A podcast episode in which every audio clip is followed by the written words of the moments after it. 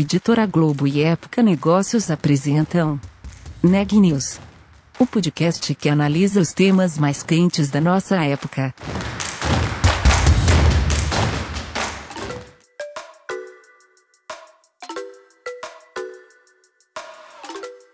Olá, aqui é a Renata Turbiani, da Época Negócios, e esse é mais um episódio do Neg News, nosso podcast sobre os impactos da pandemia na economia e nos negócios.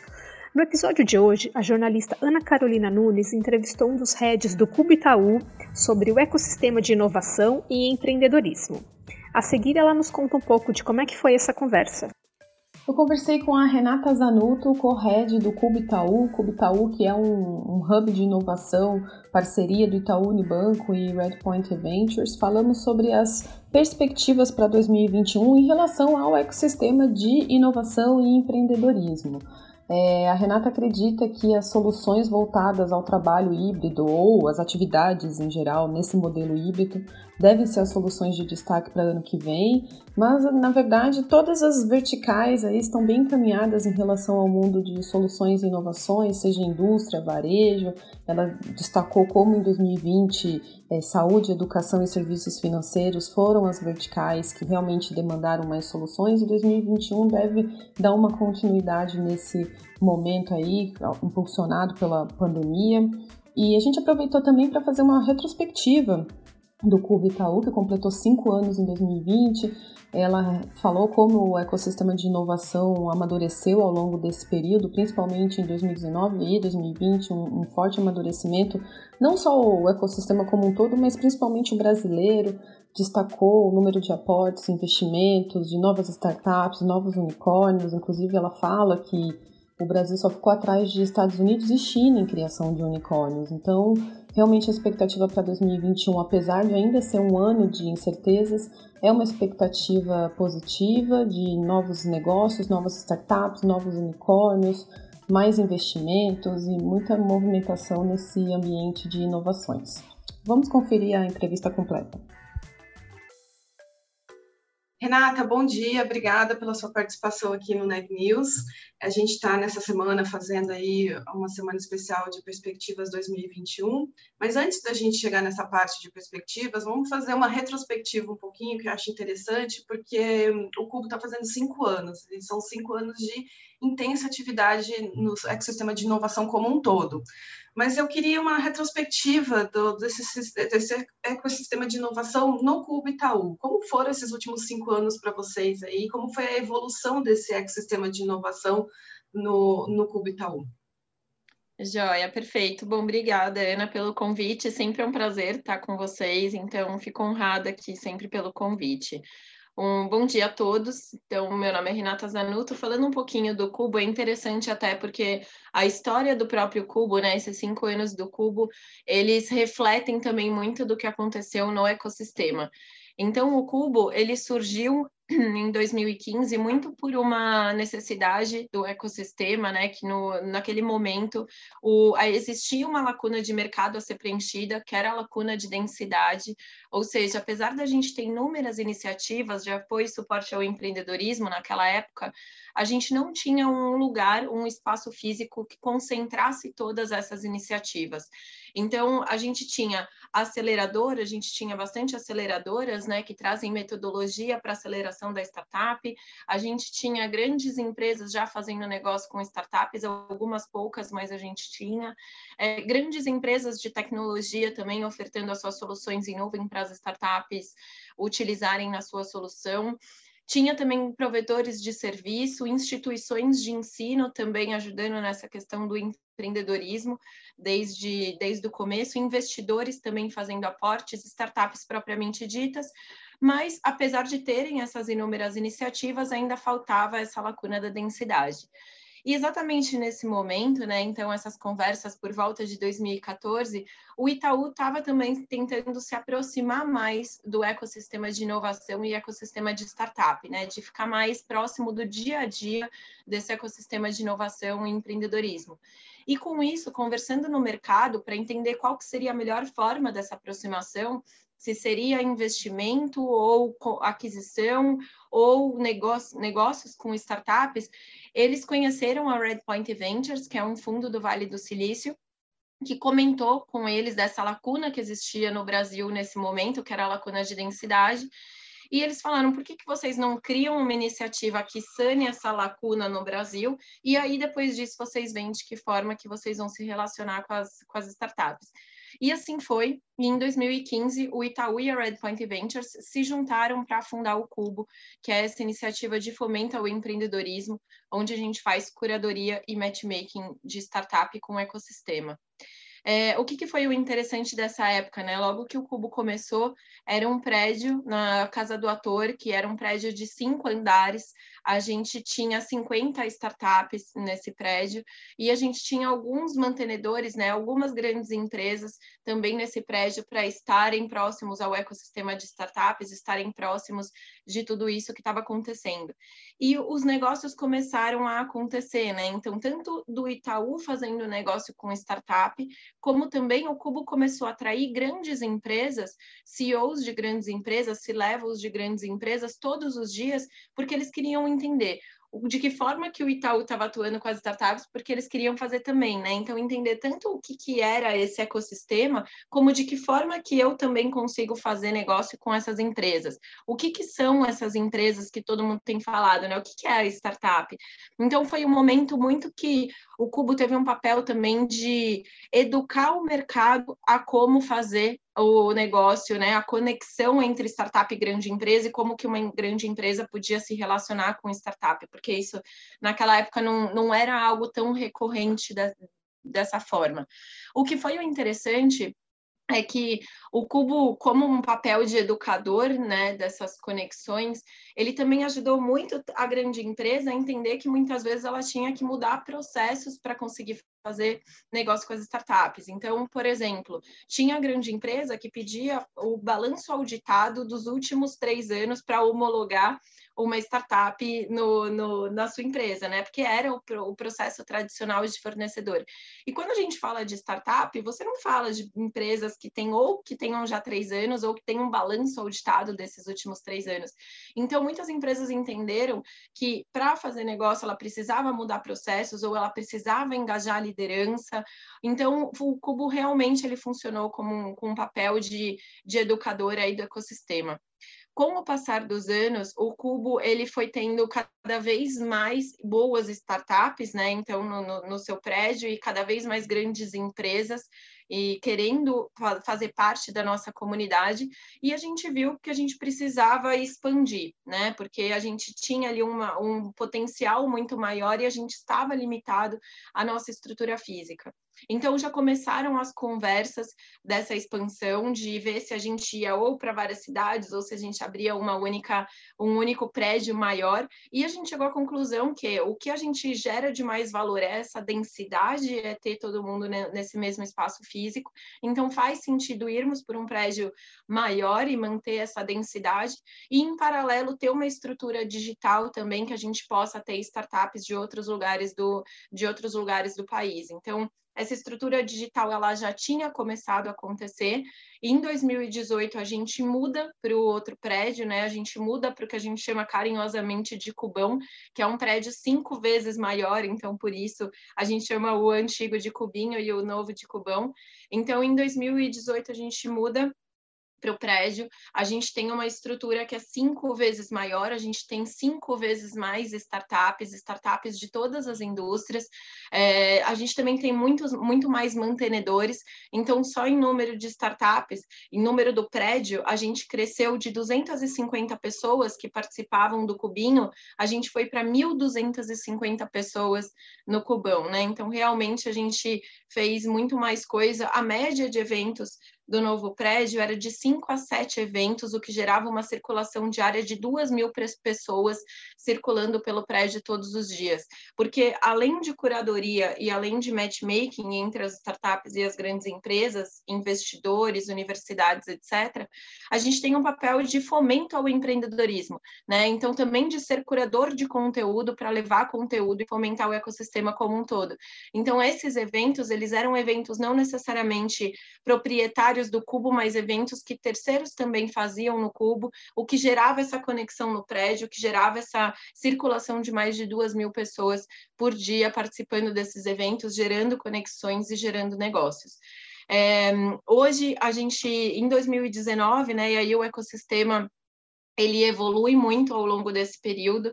Em 2019 foi um ano que foi um ano marco para o ecossistema de startups, porque a gente consegue perceber que em 2019 a gente começou a ter um ecossistema extremamente mais maduro, né? Então a gente conta com unicórnios, a gente conta com grandes aportes sendo feitos nas startups.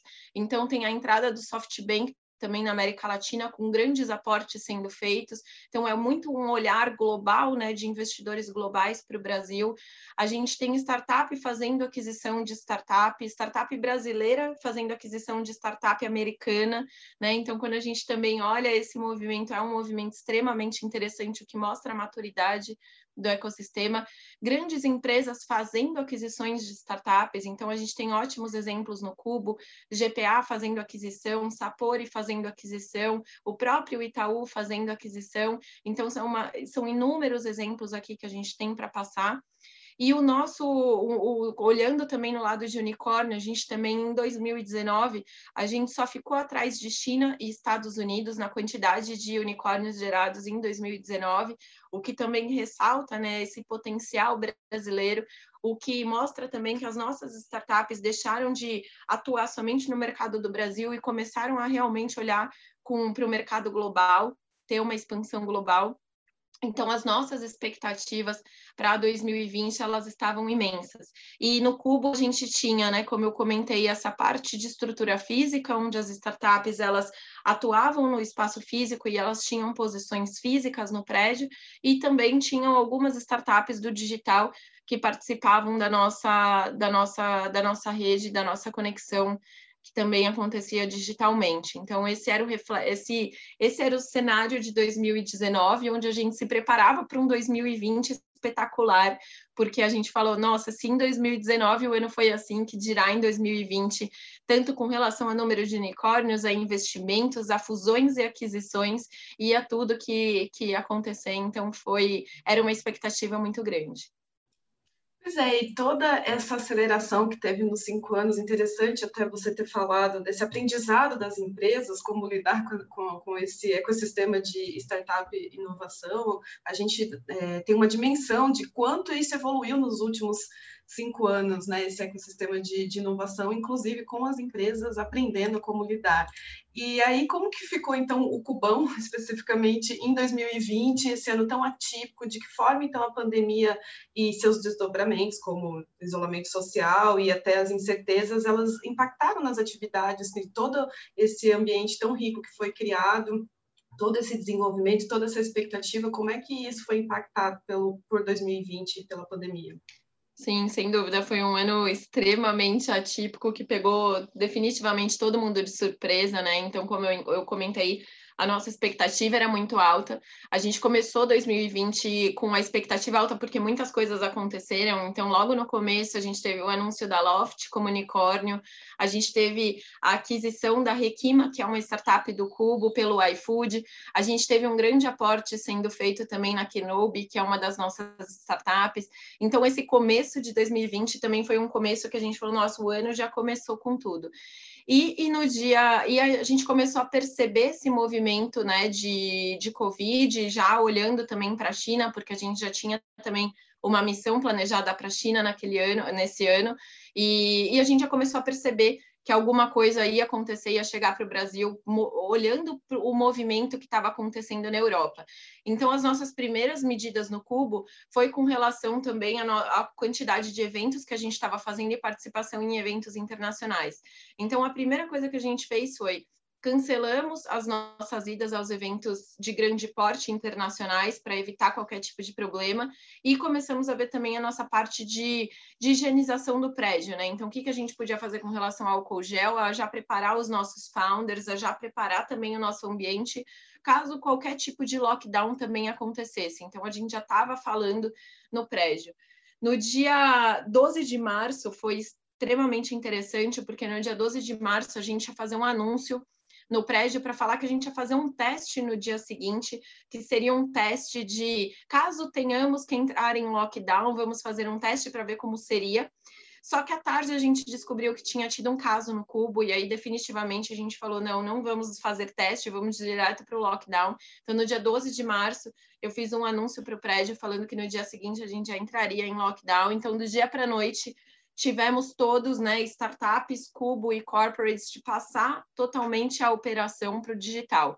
O que foi interessante é as startups para as startups esse processo foi, foi, muito mais fluido, né? Porque elas já são startups digitais, então elas passaram a atuar de forma remota.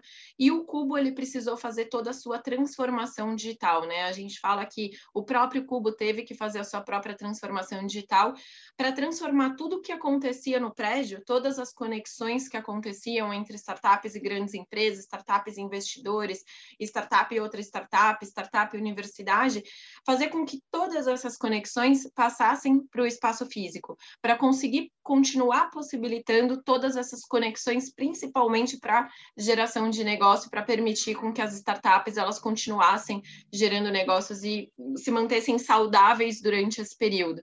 Um, um, outro olhar também que a gente teve foi do fomento mesmo ao empreendedorismo, de que forma que os nossos eventos também eles podem passar para uma estrutura digital.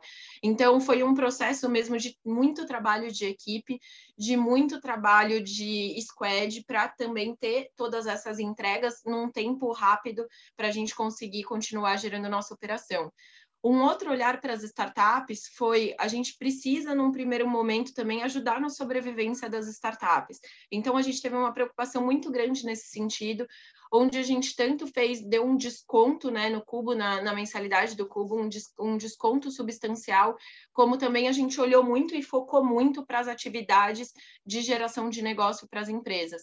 Então, a gente fez diversas iniciativas digitais conectando e mostrando as startups para as corporates, e muitas dessas iniciativas também as corporates precisavam, porque muitas das operações das grandes empresas só conseguiram acontecer por conta das startups, né? Então tinham muitos negócios que eram negócios tradicionais ou muitas empresas que eram empresas tradicionais que não estavam acostumadas com trabalho remoto e que tiveram que fazer negócio com startups para manter a sua operação rodando. Então a gente fala que num primeiro momento, nesses no começo da pandemia, nos primeiros meses foi um momento de deixa eu entender o que está acontecendo e deixa eu segurar a caixa porque eu não sei o que vai acontecer. Então tanto do lado das corporates como das startups com o passar do tempo, os negócios eles começaram a aumentar, né? Então, muitas corporates estavam fazendo negócio com as empresas do Cubo ou das empresas do, do Brasil, porque viam que assim ia ter um diferencial competitivo, iam se manter relevantes e também iam continuar com que as, as operações continuassem. E com isso a gente chama de, a gente fala, falou bastante que foi a aceleração da transformação digital, né? Então, muitas grandes empresas que nem estavam se relacionando com startups passaram a ter um olhar diferente para. Muitas empresas que já estavam nesse processo de transformação digital se destacaram e até potencializaram todas essas negociações. Então, foi definitivamente a aceleração da transformação digital. A gente percebe isso nitidamente nas startups do Cubo. O volume de negócios começou a aumentar, o volume de investimentos também começou a aumentar. A gente teve grandes aportes sendo feitos, então, para vocês terem ideia, né, quando a gente fala de um ano de incerteza, a gente imagina que também os, os investimentos eles iam diminuir, as negociações iam diminuir, e ao longo do tempo, só para vocês terem ideia, teve investimento na Kenobi, na DIN, na Mimo, na Antecipa, Sem Processo, Joycar, Alia, Cyberlabs, Hub Labs, eu podia passar aqui muito mais tempo falando de todos os aportes, e um aporte que chamou bastante a nossa atenção no Cubo foi um aporte que aconteceu na Take, que é uma das, das nossas é, startups da nossa rede, e a Take recebeu um, um investimento de mais de 100 milhões de dólares, o que foi considerada a maior rodada Series A de uma startup brasileira, e ela ficou entre as 10 startups de maior investimento desse ano. Então, mostra que realmente há uma maturidade do ecossistema, que o ecossistema começou e, e na verdade, continuou muito maduro, né? continuou muito mais forte. A gente também observou muitas aquisições e fusões. Então, como eu comentei de 2019, que a expectativa era muito grande, porque isso já acontecia, em 2020, a gente viu que manteve essas fusões e aquisições. Então, como, por exemplo, a Requima, que eu comentei no começo do ano, que foi adquirida pelo iFood, a Zaplog pela Via Varejo, a startup também fazendo aquisição de startup. A gente teve um, um exemplo muito interessante no próprio Cubo, onde a MOL, Mediação Online, comprou a Robobis, e é um orgulho muito grande, mostra realmente uma maturidade do ecossistema quando a gente vê uma startup da nossa rede fazendo aquisição de outra startup.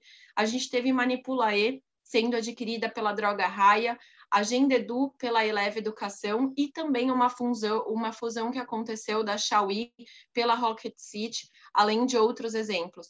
O que mostra que a roda continuou girando, que o ecossistema ele se manteve muito maduro e na verdade ele ficou muito mais forte e teve essa aceleração da transformação digital.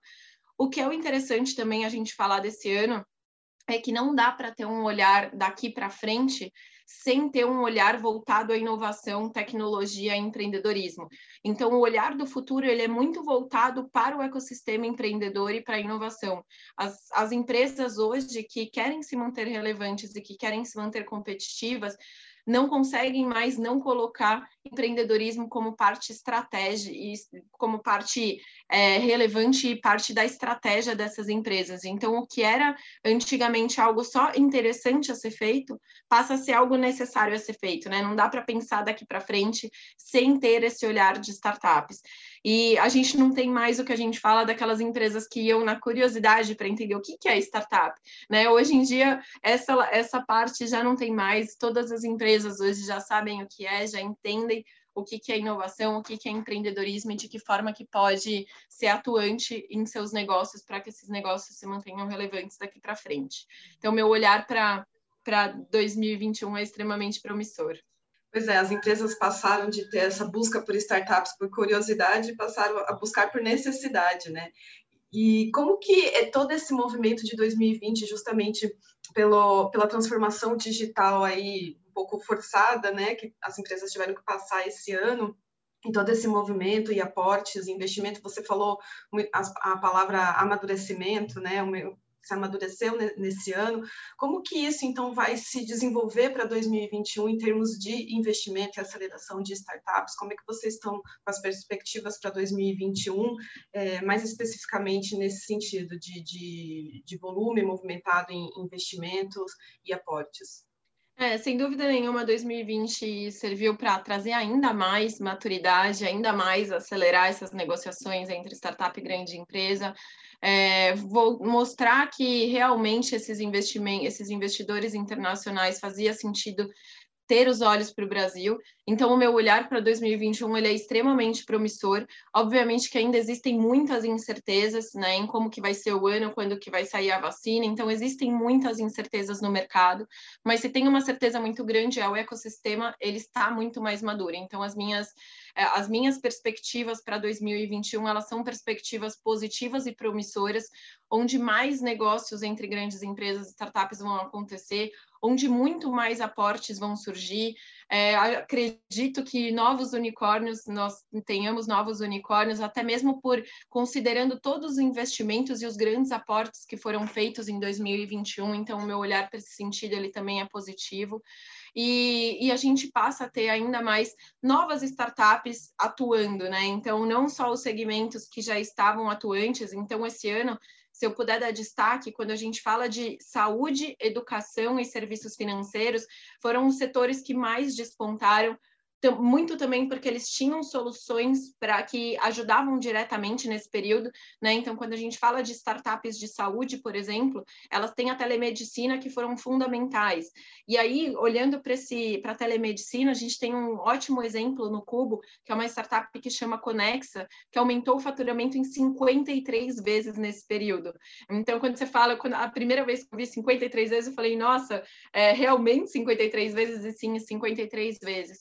É, a gente também teve um lado da, das startups de educação, né, para possibilitar com que a educação ela continuasse acontecendo, então, com relação à EAD, com relação a novas formas também de de auxílio ao aluno para permitir a, a, educação nesse período e também de serviços financeiros com a entrada do Pix, do Open Banking. Então, eu não tenho dúvida que essas três indústrias, elas com certeza ainda continuam extremamente promissoras para 2021 para frente soluções também que são soluções de contactless, né, que permite com que você não necessariamente tenha contato com superfícies ou enfim com o todo, de reconhecimento facial, de entrada nos lugares, de, de tantas de abertura também quando você vai fazer um pagamento do, do reconhecimento facial, N outras possibilidades e também soluções que permitam o trabalho híbrido, né? Que a gente tem falado tanto que 2021 vai ser muito reflexo desse trabalho híbrido, onde não necessariamente é 100% digital,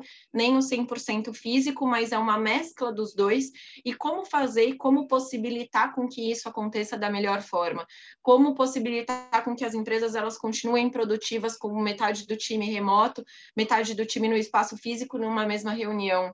Ou como possibilitar com que meu time ele também faça a contratação do espaço físico ou utilize o espaço físico é, da melhor forma. Então, a gente tem exemplos no Cuba, a gente tem startup Bitter Coffee para a questão também de, de reconhecimento facial, temos Full Face, a gente tem inúmeras startups é, extremamente relevantes e que a gente vê que vai também despontar no ano seguinte, além de outras formas de utilização, né? Então, o Cubo também, com esse olhar de ajudar tanto as startups como as grandes empresas, a de que forma que vai ser 2021. Então, o Cubo como muito um laboratório de testes também para auxiliar as empresas não só na transformação digital, mas também na própria transformação cultural. Né? Então, quando a gente fala desse modelo híbrido ou de novos modelos de trabalho, do modelo ágil, do modelo mais inovador, de que forma que essas grandes empresas também vão mudar a cultura, vão mudar mindset, vão mudar também a forma como elas se relacionam ou estão tão mais próximas ao ecossistema empreendedor.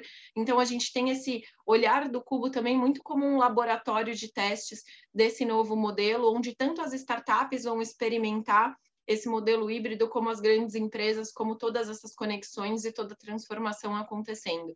Então, eu acredito que muita coisa vai acontecer, é um ecossistema extremamente promissor. Novas, novas empresas também vão surgir, novas iniciativas vão surgir para as novas necessidades, que talvez hoje a gente nem saiba, quais são ainda, mas ao longo do tempo, com tudo acontecendo e com as incertezas virando um pouco mais certezas, as iniciativas vão surgindo e as startups também vão despontando.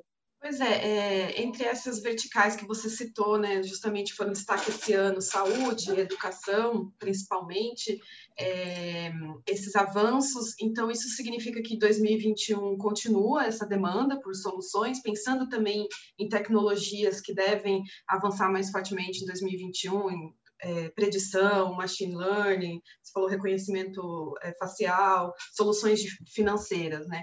E eu ia justamente te pedir para destacar algumas mais promissoras, mas tem alguma vertical que ainda tem é, menos iniciativas, que po possa ser um, um, aviso que as empresas estão demandando soluções que, que tem alguma dor a ser resolvida e ainda não está endereçada no nível que deveria?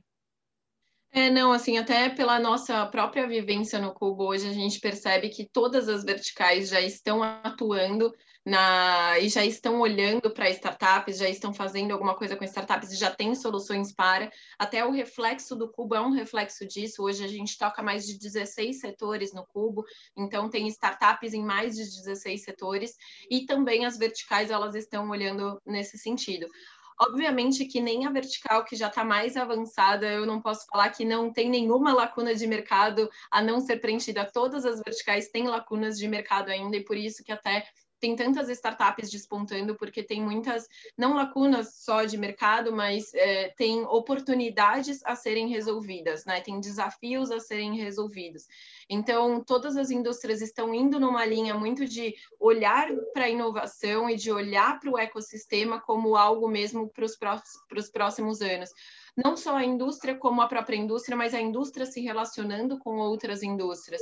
Então, o agro se, se, se relacionando com indústrias financeiras, varejo se relacionando com indústria financeira, também com o lado da saúde. Então, são as indústrias também com um olhar muito mais holístico e as, start as startups também tendo esse olhar muito mais cross também para os próximos anos. Então, não, nem consigo aqui destacar uma que ainda não começou esse processo, porque em 2020, em 2020 definitivamente, todas elas já, já estão inseridas nesse contexto. E esse relacionamento aí intercalando esses, essas verticais provavelmente vai impulsionar ainda mais, vem aí a questão do desenvolvimento exponencial. Sem dúvida, sem dúvida, sem dúvida. É o meu olhar para inovação. Se você for me perguntar qual que é o Brasil do futuro, eu vou te dizer com toda certeza que é o Brasil do futuro, é o Brasil empreendedor e é o Brasil da inovação, porque definitivamente, assim, de, depois de 2020, não dá para a gente ter um olhar de futuro sem falar disso. Notícia do dia. Ao que tudo indica, a Fundação Oswaldo Cruz irá pedir até a semana que vem o registro junto à Agência Nacional de Vigilância Sanitária, a Anvisa, da vacina desenvolvida pela Universidade de Oxford e o grupo farmacêutico AstraZeneca. A previsão do laboratório público, que é ligado ao Ministério da Saúde, é receber o registro até fevereiro e, na sequência, já liberar as doses que deverão ser fabricadas a partir de janeiro. Ao longo de todo o ano de 2021, a Fiocruz pretende entregar 210,4 milhões de doses no país, o que é suficiente para vacinar mais de 105 milhões de pessoas. Na manhã desta segunda-feira, 28 de dezembro, desembarcou em São Paulo o quinto lote da Coronavac, a vacina contra o coronavírus produzida pelo laboratório chinês Sinovac em parceria com o Instituto Butantan. As 500 mil doses prontas saíram da China e chegaram ao aeroporto de Cumbica, em Guarulhos, por volta das 11h40. Outro carregamento, com mais 1 milhão e 500 mil doses, deve chegar ao estado na próxima quarta-feira, totalizando o recebimento de mais de 10,6 milhões de doses até o final de dezembro. O que todo mundo aguarda agora é a divulgação dos resultados da terceira fase de testes do imunizante. A comprovação da eficácia é necessária para que ele seja aprovado pela Anvisa. De acordo com o mais recente relatório do Conselho Nacional dos Secretários de Saúde, o CONAS, o Brasil contabiliza 7 milhões 484.285 infectados pelo novo coronavírus. O número de óbitos chegou a 191.139. São Paulo lidera o ranking nacional com 1.426.176 casos e 45.863 mortes. Obrigada, hoje ficamos por aqui. Até amanhã.